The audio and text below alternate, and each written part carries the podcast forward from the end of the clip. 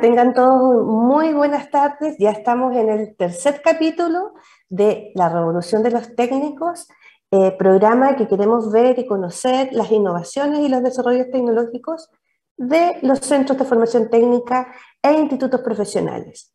Ya hemos recorrido tanto del norte, ¿cierto?, con CUCN, que tienen el ADN propio, sus innovaciones y han formado ya diversas generaciones con este bichito del desarrollo tecnológico. Y así también después nos fuimos al sur con Teodoro Wickel para conocer cómo hacer la impronta desde los territorios para poder hacer innovaciones que van a contribuir a los desarrollos locales. Y hoy tenemos un programa de lujo y nos vamos a entrar con una invitada de lujo y nos vamos a entrar en, un, un capítulo que nos va a tener y nos va a emocionar y nos va a desafiar, porque el título es bien interesante, se llama Cazadores Tecnológicos, y le vamos a preguntar a nuestra invitada el por qué. Así que, sin nada más que decir, vamos a la primera pausa y después nos vamos a conectar con esta invitada. Una mirada a la ciencia, la innovación y la tecnología aplicada en minería, hidrógeno verde, energías renovables y más. No te pierdas Recursos con Perspectiva. Cada martes y viernes a las 15.30 horas con Nancy Pérez y Pamela Chávez. Solo por divoxradio.com.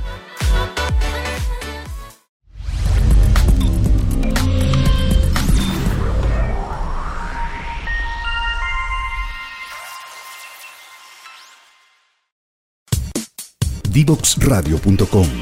Codiseñando el futuro.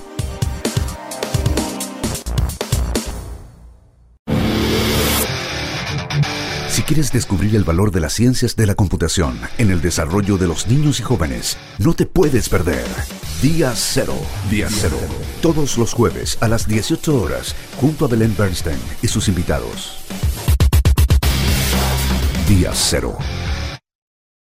No te quedes fuera. Conversaciones de futuro para Latinoamérica. Latinoamérica. Cada martes y jueves a las 9 de la mañana en LATAM 2050. Con Ángel Morales. Somos divoxradio.com.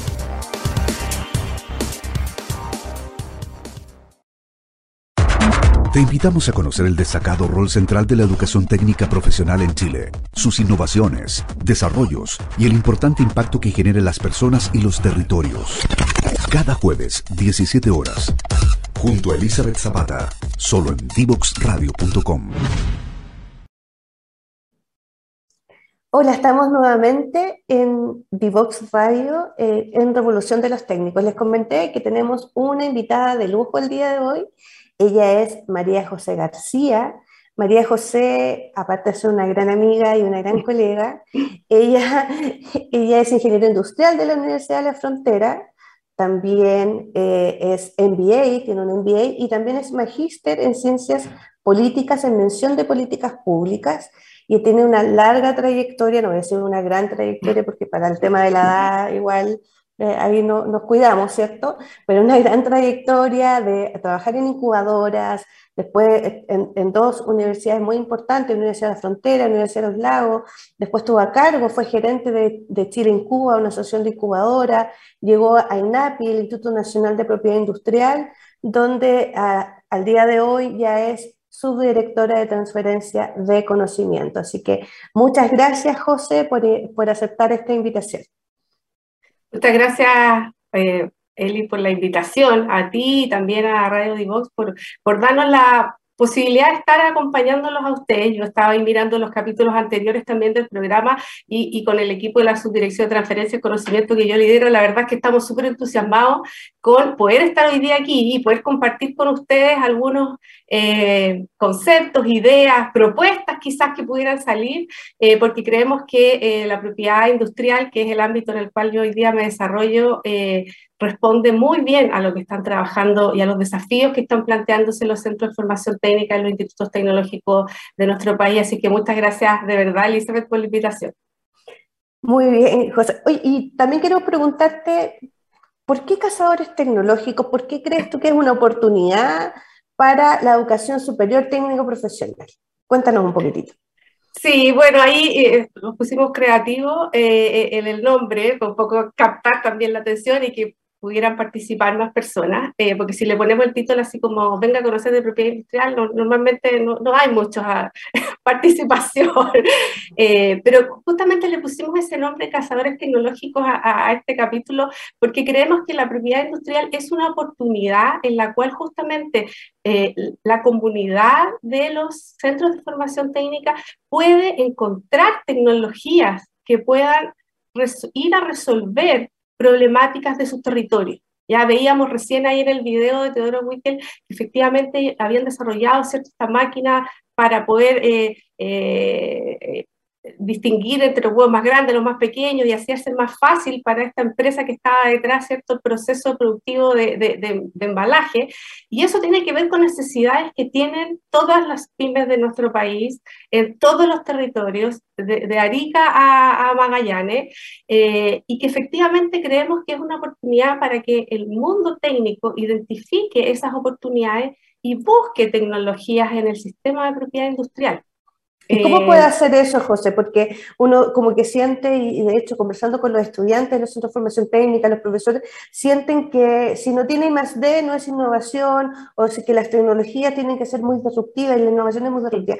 ¿Cómo un estudiante, un profesor, o, y, tiene alguna idea, o cómo podría acercarse que sea más suya la propiedad industrial?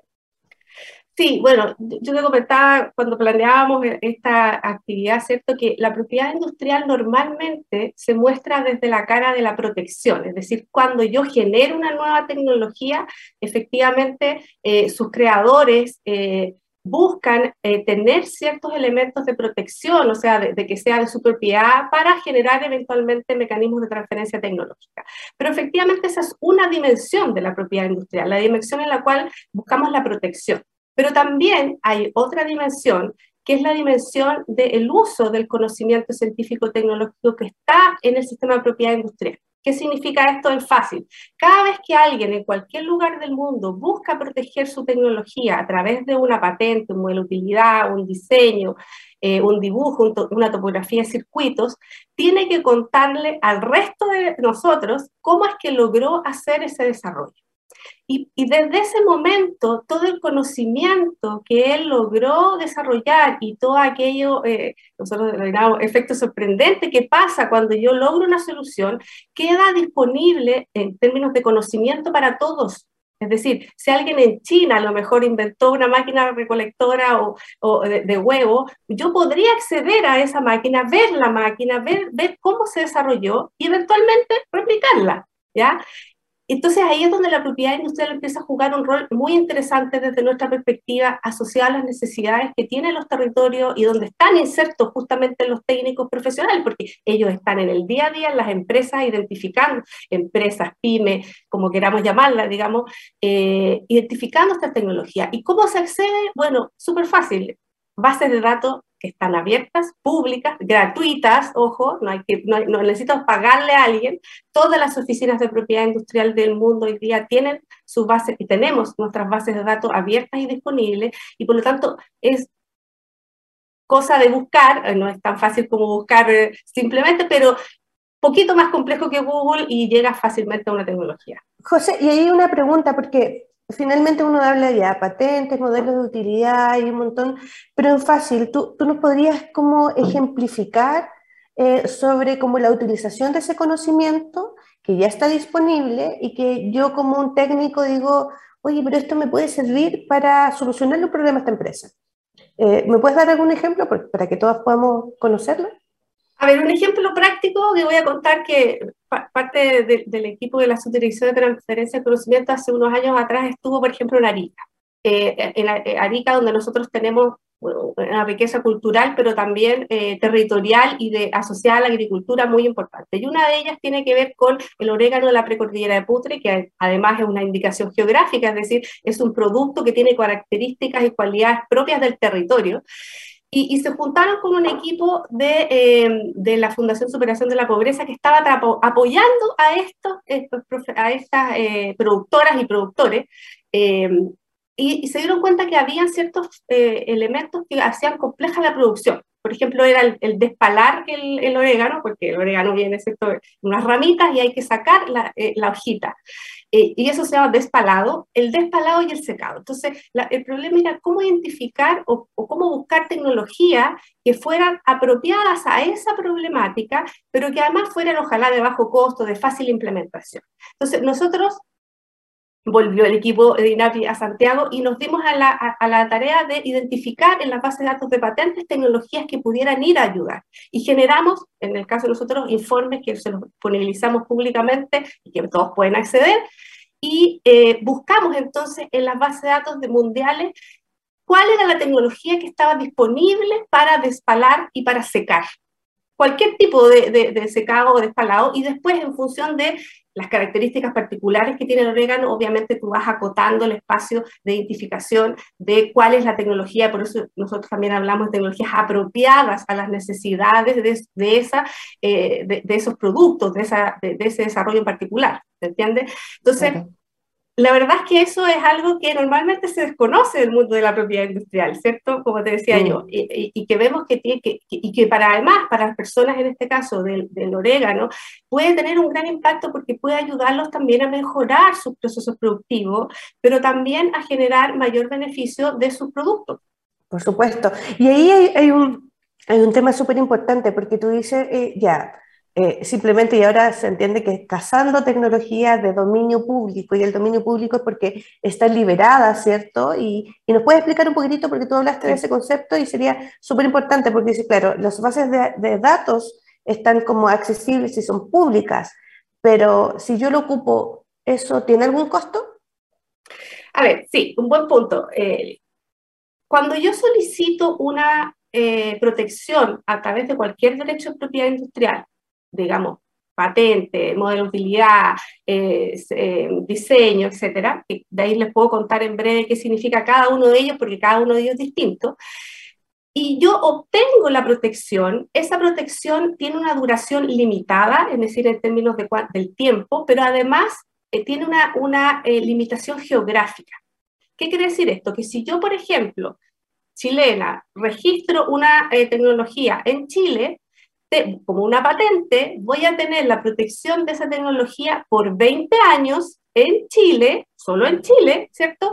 Para poder explotarla comercialmente o hacer lo que yo quiera, porque evitar, puedo evitar que otros utilicen mi tecnología sin que, eh, sin que yo lo, eh, lo, lo eh, la autorice. Pero, por ejemplo, si yo viviera en Argentina, en Argentina y no está protegido en Argentina, ¿podría utilizar esa, esa tecnología? Ese, ahí va, justamente allá. Efectivamente, yo genero protección en este territorio, en Chile, pero en todo el resto del mundo mi tecnología queda de libre uso. ¿Ya? Y no es que yo me esté robando la tecnología que es de otros, sino que ese es, el, es, eh, es, la, es una parte de cuáles son los, eh, la, el procedimiento de concesión. Es decir, no estoy robando la regla del juego. a nadie, son las reglas del juego, efectivamente la regla del juego. Yo te doy protección, Tú eliges los territorios en los cuales quieres tener protección en un tiempo limitado, siempre va a ser así, y por lo tanto, todos aquellos otros territorios en los cuales no está protegida esa tecnología, cualquiera de nosotros puede utilizarla, fabricarla, incluso exportarla a aquellos otros países donde no se están eh, desarrollando esa tecnología. No estoy haciendo nada ilegal, no estoy haciendo nada en contra de, lo que está establecido en las reglas del juego de la propiedad industrial. Lo que no puedo hacer es, estando una tecnología protegida en mi territorio, usarla porque efectivamente en ese territorio esa persona tiene protección y exclusividad de uso de su tecnología. si entiendes la idea. Sí, no, perfecto. Eh, y la formación técnica profesional hay muchos diseñadores, diseñadores industriales, tenemos también muchos que trabajan en los temas de electromecánica, circuito, etc. ¿Existe alguna forma especial? Porque sabemos que están las patentes, están los modelos de utilidad, tipo, no sé, marcas, por ejemplo, eh, para que, nos pueda, le puedas orientar a, a, los chicos que trabajan, por ejemplo, y quieren hacer una marca nueva, un diseño gráfico, etc. Sí, a ver, lo importante aquí es que cada cada opción de derecho de propiedad industrial tiene ciertas características que debe cumplir la invención o la innovación, si queremos más en general, para poder adscribirse a una de ellas. en, términos eh, súper simples, cuando yo hablo de una patente de invención, hablo de una tecnología que no existe en el mundo y que no es obvia para el resto de, los, de las personas que saben de esa tecnología. Y normalmente nosotros decimos una patente es una solución, una solución nueva que no existe en el mundo a un problema técnico, ¿ya? Eso es el, el nivel más alto de una patente. Pero después tengo modelos de utilidad, que son herramientas, aparatos, dispositivos que otorgan una nueva utilidad a, algún aparato que antes no lo tenía. ¿ya? Por ejemplo, ejemplo por ahí para que podamos. Un ejemplo súper clásico, eh, que nosotros siempre lo usamos, es el martillo. ¿Cierto? El martillo es una masa de, material que yo me sirve para poder eh, insertar un clavo en una superficie o cualquier cosa que tenga, eh, digamos, e, esa, esa función. Pero alguien se dio cuenta que no había cómo sacar el clavo si es que yo me equivocaba de dónde había lo había puesto. Entonces se creó, ¿cierto?, estos ganchitos que están atrás del martillo para sacarlo. Bueno, eso es una, un modelo de utilidad. Yo le di a esa herramienta una utilidad que no tenía. Nosotros vemos a diario, y yo les aseguro aquí, y todos los técnicos que nos están viendo, espero que se den cuenta que muchas de las cosas que ustedes hacen son modelos de utilidad, son nuevas utilidades, herramientas, dispositivos, aparatos que ya existen. Por ejemplo, las, las, técnicos en enfermería que día a día se enfrentan que de repente existe, no sé, baja cantidad de stock de algún tipo de material y los tenemos que ingeniar, ¿cierto? Para poder cubrir alguna necesidad y, y como decimos, que a veces algún técnico con algún alambre, alambrito, ¿cierto? Pueden arreglar y forman otra herramienta. A eso te refieres, ¿cierto? Sí, sí, totalmente. Es decir, muchas veces uno soluciona o, viene incluso tecnología importada que no se, no se adapta a las necesidades locales y por lo tanto muchas veces los técnicos justamente son quienes modifican esa maquinaria y esa modificación efectivamente puede estar constituida como una nueva utilidad. Incluso a veces ese mejoramiento también podría ser una patente. Entonces, mm. es muy importante. Tú hablaste también de los diseñadores. Los diseñadores industriales también tienen una oportunidad en el mundo de la propiedad industrial. Normalmente son formas estéticamente nuevas, a veces son, efectivamente, generan una máquina, generan eh, una herramienta y esa herramienta estéticamente tiene una fisonomía distinta, una fisonomía nueva que no existe. No funcionalidad, ojo, estética. Y esa estética también se puede proteger como un diseño industrial. Una fisonomía nueva, distinta, que no existe. Tú también hablaste de técnicos industriales de automatización. Normalmente ellos lo que hacen son circuitos, circuitos integrados, ¿cierto? Bueno, las topografías de circuitos integrados también se pueden proteger por, por eh, secretos industriales, perdón, por, por, propiedad industrial, y uno lo que protege ahí es el, el, camino, ¿cierto?, de los elementos activos y pasivos que están involucrados en una topografía de circuito. Entonces, efectivamente, nosotros vemos, y por eso cazadores de tecnología, volviendo al punto, porque vemos que efectivamente a diario ellos se enfrentan a, solución, a nuevas soluciones y a buscar cómo efectivamente esa solución pueda ser implementada en una pyme, en una industria, eh, eh, eh, cualquiera sea el, el, mecanismo que quieran llegar. Entonces, efectivamente, creemos que pueden protegerlas, pero también pueden usar tecnologías que están disponibles, incluso mejorarlas y generar este círculo virtuoso que nosotros estamos buscando. O integrar tecnologías, porque de repente nos damos cuenta que, eh, que, tenemos dos tipos de tecnología para poder incorporarla y, y, se puede hacer una nueva. También eso es posible, ¿cierto? Totalmente, totalmente. Siempre y cuando lo importante es que yo tengo que lograr cumplir con las características, como te digo.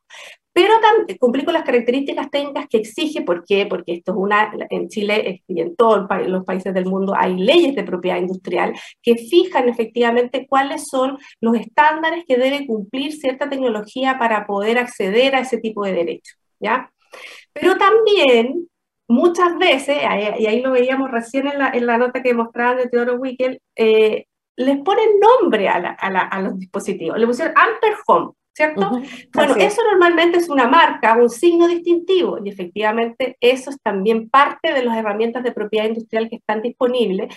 Eh, normalmente los nombres además trascienden la tecnología eh, pura, pura y dura, digamos, si queremos llamarlo así. O sea, nosotros siempre de nuevo ponemos un ejemplo muy clásico de la aspirina, ¿cierto? La aspirina eh, o ácido acetil salicílico se desarrolló en Estados Unidos por allá por el 1900 y resulta que hoy día uno sigue comprando la marca aspirina aun cuando la tecnología ya está de libre, de libre disponibilidad para todos pero las marcas persisten en el tiempo. Entonces, ojo ahí porque a veces también desde el mundo de la I más D o de la ciencia y la tecnología se ve como en un segundo plano a las marcas y la verdad es que las marcas trasciende mucho más a veces que la propia eh, tecnología, pero además hace que la gente sea reconocida, porque la gente empieza a a veces a saber Amper Home, y si Amper Home no está protegida por sus titulares, que realmente fueron los que lo hicieron, puede ser que venga otro y se apropie de este nombre, y entonces la gente crea que es él el que desarrolló el Amper Home. Y en ese sentido, así como los modelos de utilidad y los otros, eh, la marca también tiene el mismo concepto territorial. O sea, si yo quiero ver otra marca que está disponible y que no está registrada en Chile, yo lo puedo hacer. También es posible. Totalmente, totalmente. Efectivamente, todos los derechos de propiedad industrial son territoriales. ¿Ya? y son temporales. La diferencia entre las patentes y las marcas es que las marcas yo las puedo renovar, pero en el caso de las patentes, no se acaba. Perfecto. Oye, súper interesante y yo quiero dejarte una pregunta planteada. Tú hablaste, así como que querías decir modelo de utilidad o propiedad industrial, dijiste secreto industrial. Entonces dije, ah, la Coca-Cola. La, Coca-Cola que siempre es el típico, eh, el típico ejemplo, pero a la vuelta vamos a hablar qué es, qué es eso eh, con María José. Eh, que estamos aprendiendo mucho, los técnicos tienen una gran oportunidad, así que nos vamos a una pausa y volvemos con esta interesante invitada.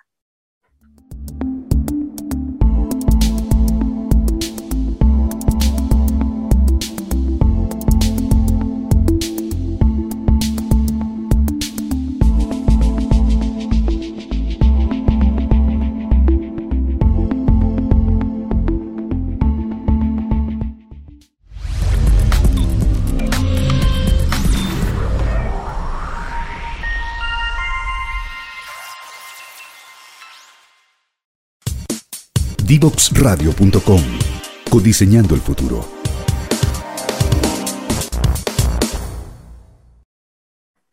Hola, volvemos de esta pausa y dejamos una, una pregunta planteada a nuestra queridísima invitada María José García de INAPI.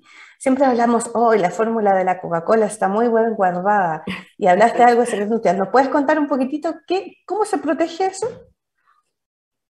A ver, los secretos industriales o comerciales, a veces también se conocen, eh, son justamente conocimiento que eh, genera una ventaja competitiva a su titular en tanto el titular eh, no, lo, no, lo, no, lo, haga conocido para el resto. Entonces, claro, efectivamente, como tú dices, Eli, el secreto comercial más famoso en el mundo es el de la Coca-Cola, porque se supone que nadie sabe qué es lo que lleva, ¿cierto? Hay otros como el, el, el de Kentucky Fried Chicken, que también tiene esta lógica del, crujiente que tiene su pollo, etc. Eh, entonces, lo interesante ahí es que a veces efectivamente hay ciertos desarrollos tecnológicos que, eh, que son muy de vanguardia, muy disruptivos y que para sus creadores mantenerlos en reserva les genera esta ventaja. Y ahí hay que tener siempre ojo y, olfato, diría yo, para ver cuáles efectivamente vale la pena mantenerlos como secreto, porque pueden ser otras cosas que efectivamente hoy día con la ingeniería reversa, toda la información que uno tiene de las tecnologías, podría llegar igual al origen de, cómo se gestó y por lo tanto ese secreto empezaría a perder su validez. Entonces, siempre está la tensión de si uso la protección, porque al contrario del, secreto, la protección por patente lo que hace, como yo les decía, es poner a disposición todo el conocimiento para que cualquiera de nosotros pueda acceder a él. El secreto no, nadie lo sabe, solo yo, pero tiene, sí, tiene mucho, eh, mucho de resguardo de su titular. Mm. no tengo que generar medidas eh, para que efectivamente el resto no la conozca, material confidencial, no toda la empresa y, y gente puede tener la misma información. Entonces, da la sensación a las personas comunes que mantener un secreto es muy sencillo, pero la verdad es que no es sencillo. A veces incluso tiene más costos que una patente, entendiendo que la patente, al ya tenerla, me genera las medidas a propósito de tener un, un documento legal que acredita que yo soy el titular. Pero en el secreto, yo siempre tengo que estar analizando si es que alguien llegó al mismo resultado y por lo tanto vulneró mi secreto y, y, tendría que perseguirlo legalmente. Entonces, es interesante para las pequeñas y medianas empresas, pero yo les diría que siempre evalúe si efectivamente lo que están haciendo alguien que sabe lo mismo que usted podría llegar al resultado. Claro, porque finalmente eso es mejor protegerlo, pero no resguardárselo nada más. Yo, tengo otra pregunta ahí, eh, José, y tiene que ver con que hay muchos técnicos profesionales que están en el área informática, computación, informática, ¿cierto? De hecho, eh, es una de, las carreras y sobre todo incluso hay algunos temas de videojuegos, programadores de videojuegos, etcétera, en la, industria creativa. ¿Cómo ellos se podrían acercar? ¿Cuál es el mecanismo de, de ese ámbito en, en temas de propiedad intelectual e industrial? Bueno, ahí hay varias cosas súper interesantes. Eh, como tú decías, el mundo informático, yo, yo soy de profesión base de ingeniero civil mención informática, de hace hartos años, bien distinta a lo que hay hoy, pero, pero las bases igual. Eh, y efectivamente, nosotros vemos que a veces el mundo más informático se ve como más lejano a la propiedad industrial, pero, pero efectivamente a veces nosotros logramos a través de, em, eh, logramos desarrollar procedimientos que a veces tienen una aplicación en términos de un código, de un programa, pero, pero esos procedimientos y algoritmos, en tanto sean nuevos, novedosos y tengan nivel inventivo, también podrían ser protegidos por una patente. Ahí hay que, hay que tener, siempre hay que hacer el análisis técnico específico. Pero también eh, sobre todo los que están desarrollando tecnologías más asociadas a la inteligencia artificial y quizás también videojuegos, que vemos que hay una evolución bien interesante ahí, em, pueden desarrollar también eh, protección a través de marcas. Hay, hay, algunas cosas, yo te comentaba, Eli, bien interesantes, por ejemplo, eh, que se denominan marcas ficticias. Hoy día hay muchos desarrolladores de videojuegos y dentro de esos videojuegos a veces se generan ciudades, eh, eh, se generan, eh, llevémoslo a lo simple. Eh, Roblox, Roblox, los niños todos juegan Roblox y los grandes también, ¿cierto? Y, dentro hay marcas, Roblox, Minecraft, o por ejemplo, llevémoslo algo de nuestra época, Bart Simpson, ¿cierto? Los Simpson tienen la cerveza Buff, que no es real, pero generó una marca, entonces los productos que están dentro de este videojuego, las ciudades, los nombres de, las cosas que están dentro de estos videojuegos, efectivamente pueden ser marcas y se denominan marcas ficticias porque no existen en la realidad, no es que yo vaya a ver físico, no es que tenga una cerveza DAF de los de Simpson, Pero finalmente es tanto, tanto trasciende esa marca en ese contexto del videojuego que la gente efectivamente busca la marca y cree que, es y que puede estar. Y por lo tanto, efectivamente hemos visto eh, en los últimos años que efectivamente estas marcas que están dentro de videojuegos, dentro de, de, de, mm, incluso de programas de, audiovisuales, pueden ser interesantes de protegerlas para sus titulares porque les podría generar efectivamente retribuciones o incluso desarrollar productos asociados reales en algún minuto incluso. Como merchandising, todo lo que tenga que ver con eso también se los pueden apropiar. y eso tiene que ver con el mundo de las marcas, pero también con el mundo del derecho a autor, que, que, que es, un, es, el mundo nosotros estamos en INAPI en el mundo de la propiedad industrial, pero también está el derecho a autor, que es esta opción de proteger obras científicas, literarias y artísticas. La diferencia ahí es que no hay un análisis de la obra, sino que más bien es el autor mismo que declara que esto es nuevo y que no, no es una copia de alguien, digamos. Perfecto. Me acordé de, algo que yo creo que todo el mundo lo conoció, porque salió en la televisión, eh, los alumnos o los docentes que nos están viendo, del Miel Gibson. Eh, que, tenía que ver un poco con la marca. Cuéntanos un poquitito cómo, cómo INAPI eh, o, eh, o, cuáles fueron los tipos de propiedad industrial que, que, que, como que hubo ahí.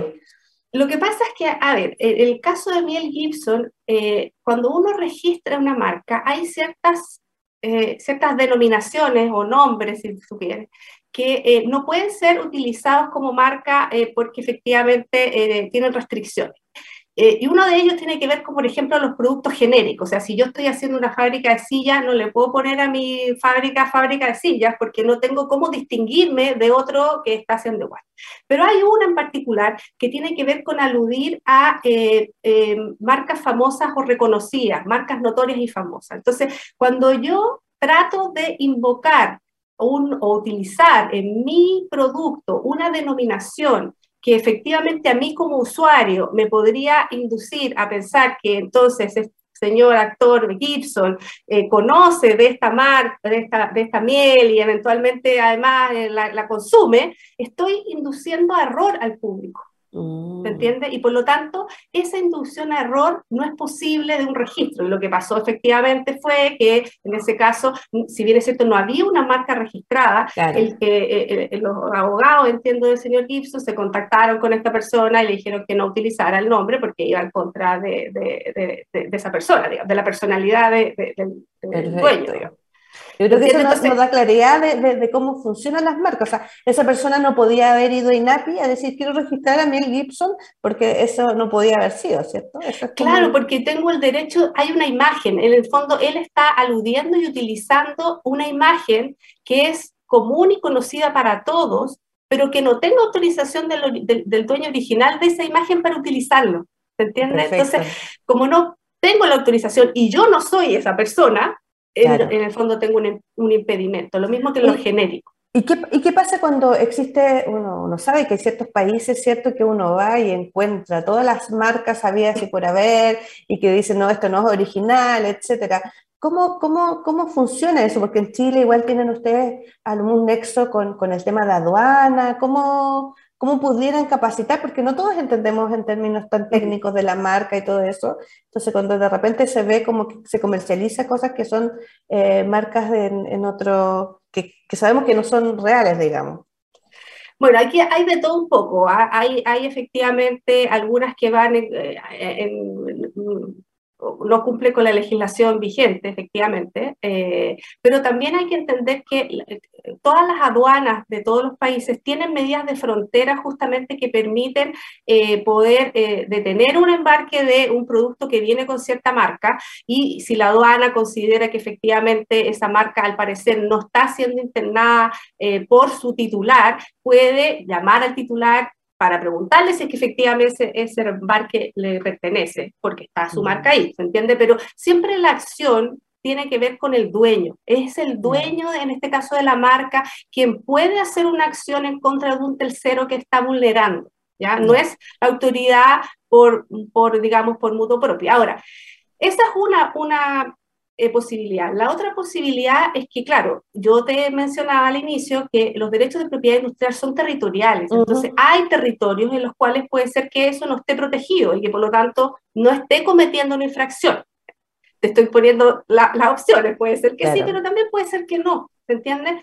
Eh, puede ser que efectivamente esa tecnología o esa marca no esté eh, siendo de uso en el territorio y por lo tanto podría yo utilizarla eh, también libremente. Em, pero hay, aquí es bien a veces casuístico, hay distintas opciones que efectivamente em, eh, uno tiene que tener a la consideración para poder evaluar o determinar qué es lo que está pasando con el cierto producto, como en el caso de, de Mel Gibson. Otra, otra cosa, porque volviendo a, los cazadores de tecnología, que finalmente es como el título de nuestro programa, hemos paseado por todas las tipologías, ¿cierto?, de, de propiedad industrial. Eh, tú nos hablabas de circuitos, nos hablabas de modelos de utilidad, nos hablabas de un montón de... Pero también comentaste en el ejemplo del orégano que existe también denominaciones de origen. Y de hecho, los eh, institutos profesionales, los centros de formación técnica están súper arraigados a los territorios. Vimos la semana pasada con Teodoro Víquel que ellos decían, nosotros como tenemos el eh, estamos en una zona donde hay una identidad de pueblo originario, nosotros enseñamos Mapungún también, entonces tenía una, una, una identidad propia en el territorio. Hablaste de denominación de origen, ¿nos puedes contar un poquitito de qué se trata? Sí, a ver, las denominaciones de origen eh, son indicaciones geográficas y denominaciones de origen, para ser más específico, son derechos de propiedad industrial que aluden a productos y sus territorios. Es decir, yo tengo un producto que siempre es un producto, ¿ya? no puede ser un servicio, producto que tiene características, cualidades o reputación asociadas al territorio en el cual se encuentra. Entonces, por ejemplo, en el caso del orégano de la precordillera de Putri que yo les mencionaba, ese orégano tiene una particularidad, y si, no sé si alguna vez lo hemos compartido, Eli, pero el olor, por ejemplo, de ese orégano es un olor muy intenso y tiene un sabor, eh, una de sus productoras siempre dice que si usted le pone orégano de putre a cualquier comida le va a quedar fantástica. Entonces tiene un olor, un sabor que es particular y bien especial. Y ese olor no es el mismo si yo, eh, si yo voy a poner ese mismo planta de orégano en, no sé, en Curacaví, por decir cualquier cosa. ¿Se entiende? Entonces, productos que tienen cualidades, características o reputación propios a su territorio pueden optar a este reconocimiento, que es parte de los reconocimientos de los derechos de propiedad industrial, eh, asociado a indicaciones geográficas, denominaciones de origen. ¿Cuál es la diferencia? La diferencia es que son derechos territoriales. Por lo tanto, todos los las personas que habitan en ese territorio pueden utilizar esa denominación en mm. tanto cumplan con ciertos requisitos que están establecidos en los reglamentos de uso y control de sus titulares. Pero, hay, por ejemplo, ahí está los pasteles de la ligua, por ejemplo, que son dulces, dulces de la ligua, sandía de paine, orégano de la precordillera de putre, chamantos y mantas corraleras de doñigüe, eh, y así hoy día tenemos más de 37 productos. 37 productos, o sea, yo identifico un producto que es, no sé, que es propio de mi, eh, no sé, pensando, sobre todo en, los institutos profesionales que tienen gastronomía. Gastronomía que de repente usan y quieren hacer un producto y que sea que tenga una identificación de ese territorio. Ahí hay un punto hay un punto que es bien importante destacar, Eli. Los sellos de origen, las indicaciones geográficas, las denominaciones de origen, no se crean por sí, sino que ya están, en el fondo ah, buscan reconocer productos que ya son de valor en el territorio. Ah, ¿Se entiende? si yo genero una nueva variedad, por ejemplo, y quiero protegerla por indicación geográfica de denominación de origen, no, no es la vía, ¿ya? Porque en el fondo una nueva variedad de, de, un, eh, de un producto agro, lo que sea, sino que lo que viene a reconocer la indicación geográficas y las denominaciones de origen son productos que ya tienen esas características en su territorio. Por ejemplo, las papas de Chiloé, que son como típicas, así como que, todos pueden ser papas chilotas y que nosotros podemos reconocerlas, etc. Que, ayer escuchaba por, eh, por ahí en algún lugar que son en Chile hay más de 40 tipos de papas y de esas 40, 35 están en Chiloé, por lo tanto ahí hay un potencial no menor de justamente cómo buscar. Pero lo que hay que, lo que, hay que identificar es que esa variedad de papas tiene características propias asociadas a ese territorio. ¿Y quién inscribe eso? Porque finalmente antes en, los otros tipos de propiedad industrial, ¿cierto? Uno es dueño, yo soy dueño de esta cajita porque mm. yo la inventé, un modelo de utilidad distinto y Elizabeth Zapata es la dueña. Pero en el caso de denominación de origen, donde todos lo pueden usar, ¿quién es, el dueño? ¿Cómo se, ¿Cómo se hace eso? A ver, el dueño puede ser muchas veces, nosotros tenemos asociaciones de productores eh, pero también pueden ser municipios, autoridades locales que tengan efectivamente una, eh, una, actuación en el territorio, gobernaciones, en la metropolitana, por ejemplo, la gobernación de metropolitana de Santiago tiene varias eh, IGDO, alcaldes, en el fondo, pero no la, no la eh, no la persona del alcalde, sino que el alcalde, exacto, la, exacto la, autoridad territorial, pero también pueden ser sus, propios, eh, eh, sus propias asociaciones gremiales muchas veces, por ejemplo, en el curso de la Ligua es la Asociación Gremial de Dulceros de la Ligua. En, en el Salida de la Asociación organizaciones no gubernamentales también no, no sí, no, una restricción. no, no hay restricción de, de la forma jurídica que, que tenga esa, eh, esa entidad, sino que más bien la representatividad que tenga del territorio y del producto. Perfecto. Oye, José, se nos ha pasado, pero volando este capítulo ya nos queda muy poquito y quiero solamente dos cosas. Una, que nos cuentes cómo los estudiantes de los institutos, de institutos profesionales de formación técnica pueden acercarse a NAPI, los docentes que tienen algo en común, y NAPI los puede ayudar. A ver, bueno, estamos a disposición para ayudarlos. Como yo les decía, nuestro desafío es que efectivamente puedan conocer y acceder a estas tecnologías y ser los cazadores de tecnología. Eh, eh, www.inapi.cl es nuestro sitio web o nuestro correo inapi.inapi.cl. Se los pueden escribir. Nosotros tenemos mucho material que podemos compartir y normalmente también el equipo que, que yo lidero en INAPI somos los que estamos constantemente haciendo actividades de formación, de capacitación.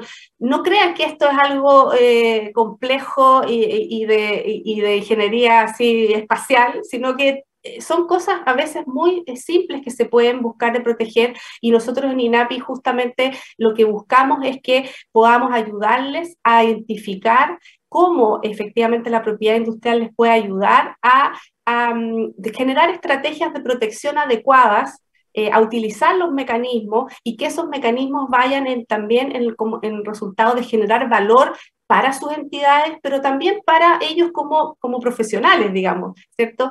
Eh, porque creemos que efectivamente aquellos profesionales que hoy día saben de propiedad industrial, saben, por ejemplo, buscar tecnología y, y esa tecnología llevarla, tienen un plus especial que podría ayudar de verdad a resolver muchas problemáticas que están en, nuestro territorio y, que la gente normalmente busca ayuda y, a veces lamentablemente por no conocer este mundo, no llegan a, estos, a estas soluciones. Así es que los invito a que nos escriban, a que visiten nuestra web, podemos hacer todas las actividades que ustedes necesitan y requieren para ayudarlos a utilizar la propiedad industrial.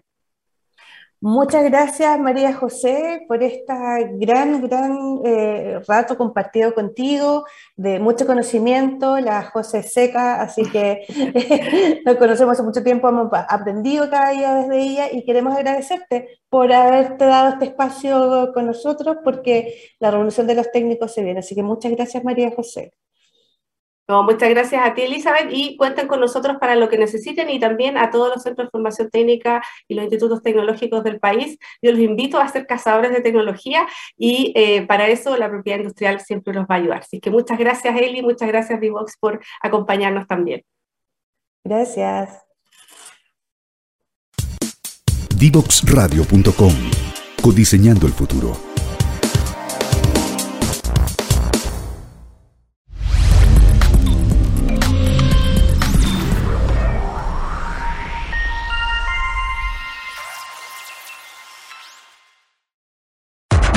Te invitamos a conocer el destacado rol central de la educación técnica profesional en Chile, sus innovaciones, desarrollos y el importante impacto que genera en las personas y los territorios.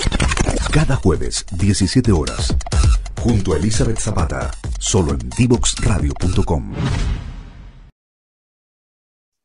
Bueno, queridos amigos que, que, nos están escuchando y que nos vieron el día de hoy, estamos muy contentos porque ya estamos en el tercer capítulo de Revolución de los Técnicos hoy día con una interesantísima invitada que nos desafió a todos los técnicos profesionales a poder ser cazadores de tecnología, un mundo que nosotros creemos a veces que está muy lejano, pero está ahí, con partners que son importantes como INAPI, como el Instituto Nacional de Propiedad Industrial, ¿cierto? Que, que, es INAPI, y poder saber que existe un mundo que podemos explorar, conocer y poder cazar para poder dar soluciones a nuestras empresas, a nuestros entornos y poder hacer innovación, ya que la innovación no es algo que tenga necesariamente tener investigación y desarrollo, pero sí una creatividad, las ganas y un proceso que les permita poder llevar la iniciativa a cabo.